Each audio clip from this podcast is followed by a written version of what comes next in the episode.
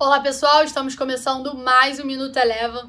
Hoje, 14 de outubro de 2020, segundo pregão consecutivo de alta para o índice Bovespa e segundo pregão consecutivo onde o Ibovespa tem um movimento descolado das bolsas americanas.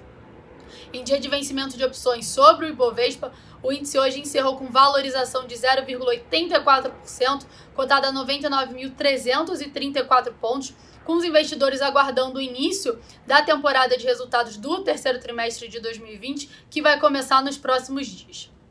JBS, que iniciou a sessão em queda, acabou virando para o terreno positivo, foi destaque de alta no dia de hoje, subindo 9,2%, após a companhia anunciar um acordo com a justiça americana para encerrar alguns processos.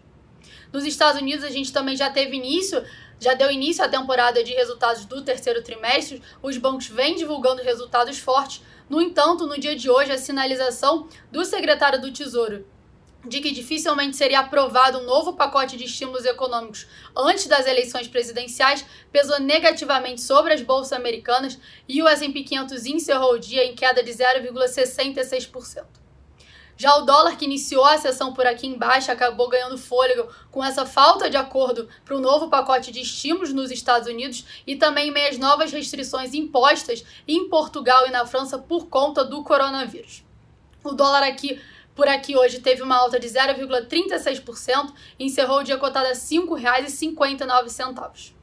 Passando agora para o petróleo, também teve um dia de forte valorização em meio à previsão da Agência Nacional de Energia de que teria uma redução da demanda pela commodity. O petróleo Brent encerrou o dia de hoje com alta de 2%.